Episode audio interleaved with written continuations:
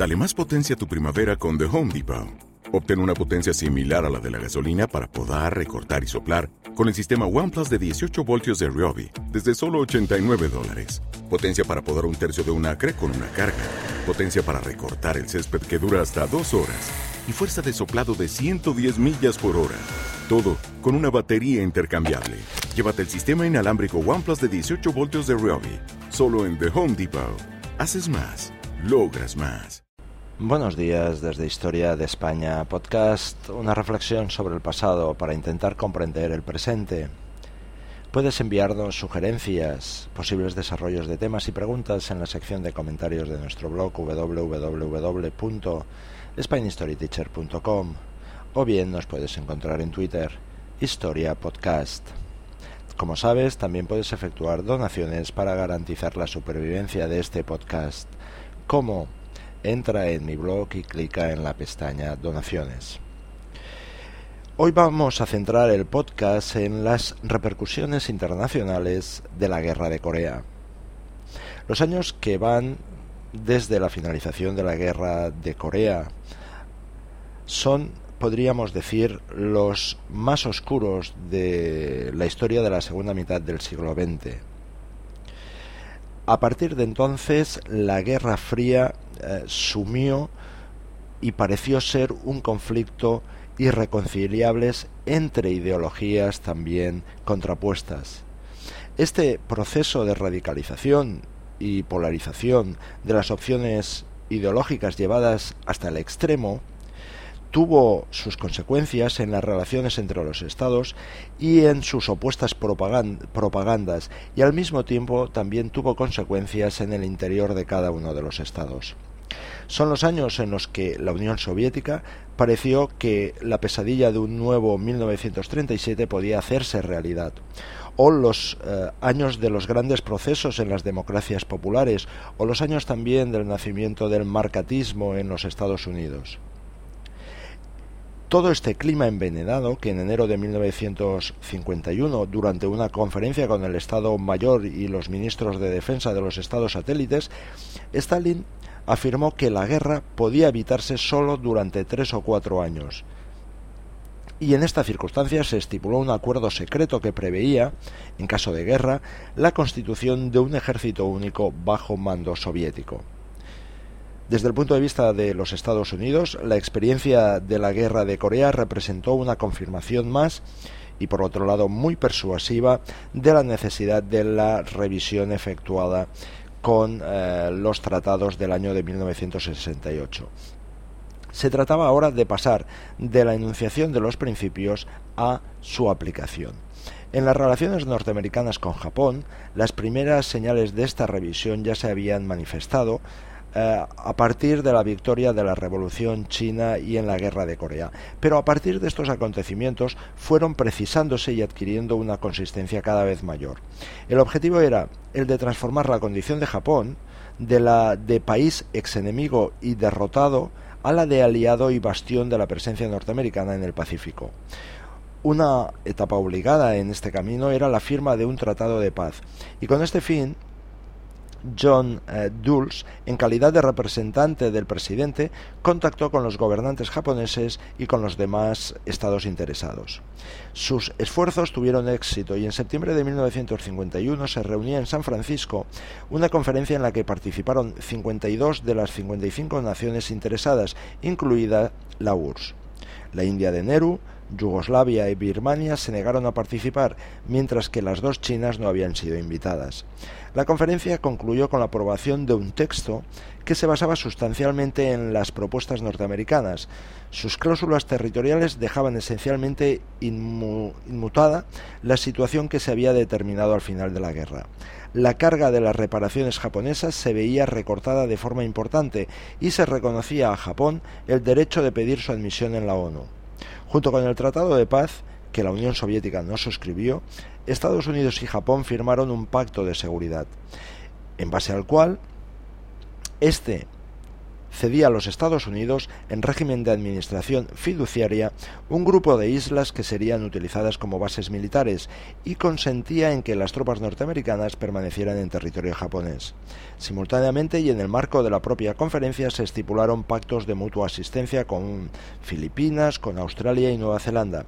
Todos estos acuerdos confluirán en el año 1954 en el Tratado de Manila, al que se sumaron también Inglaterra, Francia, Pakistán y Tailandia. Tratados de mutua asistencia que estipularon también con Corea del Sur y Taiwán. Los Estados Unidos adquirían así el papel de garante y guardián de la estabilidad de toda la región, y con ello se encontraban inevitablemente involucrados en todas las cuestiones y las controversias en curso que pudiesen surgir. La más delicada de todas ellas era la de Indochina, donde hacía tiempo que se estaba librando una guerra entre el Viet Minh, que en 1950 fue reconocido por Moscú y Pekín, y el cuerpo de expedición francés. Estados Unidos, por su parte, si por un lado se echó encima el peso de la financiación y del armamento de las tropas francesas casi en su totalidad, por otro lado no cesaba de presionar al gobierno de París para que concediera la independencia al sector meridional del país, convencido de que un gobierno de nacionalistas estaría en condiciones de hacer frente con mayor determinación y convicción a la amenaza comunista, como ya había sucedido en Corea. Su consejo fue parcialmente escuchado y gracias a contactos y negociaciones que se prolongaron de 1947 a 1949, Francia reconoció la independencia de Laos, de Camboya y del propio Vietnam, cuyas regiones meridionales y centrales quedaron eso sí, bajo el control de las tropas francesas. El nuevo gobierno vietnamita del emperador Bao Dai fue reconocido por Estados Unidos en 1950, pero no debió pasar mucho tiempo para que se hiciera notoria la fragilidad de su hipótesis y su estrategia, y para que los propios norteamericanos se encontraran involucrados en el quebradero de cabeza vietnamita. En la otra vertiente de la Guerra Fría, la Atlántica, la aplicación de los tratados del año 1968 implicaba en primer lugar la transformación de la OTAN, de alianza esencialmente política en alianza militar, acogiendo así las peticiones que procedían de los mismos aliados europeos, que exigían, entre otras cosas, que la línea defensiva prevista, en caso de ataque desde el este, en la orilla del Rin, se desplazara a lo largo de la orilla del Elba. Fue así que en abril de 1951 el general Eisenhower fue nombrado comandante supremo de las fuerzas aliadas en Europa, y cuatro nuevas divisiones norteamericanas fueron enviadas a Europa. En septiembre del mismo año, además, se constituyó el Standing Group, una especie de comité de crisis en el que estaban admitidos solo Estados Unidos, Inglaterra y Francia. El esfuerzo militar de la alianza se persiguió mediante su extensión a los países que no formaban parte de ella. En el Consejo Atlántico de Lisboa, en febrero de 1952, se acordó así la admisión en la OTAN de Grecia y Turquía, dos países cuyo régimen interno no representaba desde luego un modelo de democracia. Entre los países europeos que estaban situados a orillas del Atlántico y del Mediterráneo, solo la España de Franco no era miembro de la alianza. Sin embargo, tras cerrársele las puertas por una resolución de 1946, en 1955 se la admitía en la ONU. También la Yugoslavia de Tito recibió en 1951 ayudas militares por parte de Estados Unidos. Con todo, era evidente que el refuerzo de la alianza planteaba el problema del papel que en ella podría jugar la reciente constituida República Federal de Alemania. La cuestión había sido puesta por los Estados Unidos ya en el Consejo Atlántico de septiembre de 1950, en el que habían subordinado el envío a Europa de nuevos contingentes de tropas a la aceptación por parte de los europeos de la formación de una fuerza integrada de la que formasen parte diez divisiones alemanas.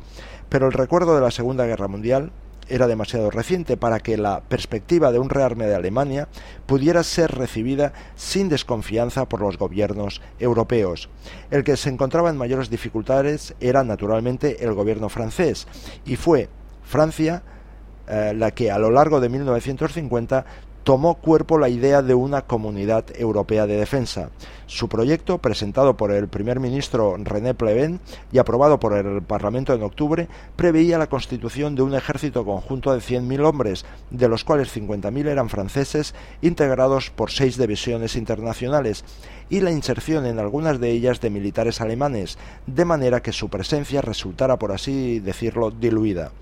El plan de Prevent fue objeto de largas discusiones entre los socios europeos de la Alianza Atlántica y entre estos y la República Federal Alemana, discusiones que se terminaron solo a finales de mayo de 1952 con la firma del Tratado Fundacional de la Comunidad Europea de Defensa. Anteriormente, en la conferencia del Consejo Atlántico que se había celebrado en Lisboa en febrero, se había acordado que Alemania entraría en la OTAN después de la constitución de la CED. Desde Fraga, España, te saluda Oscar Cruellas. Sé feliz. Puedes visitar nuestro blog www.spanistoryteacher.com y dejar tus comentarios, así como plantear nuevos temas, o bien nos puedes encontrar en Twitter, Historia Podcast.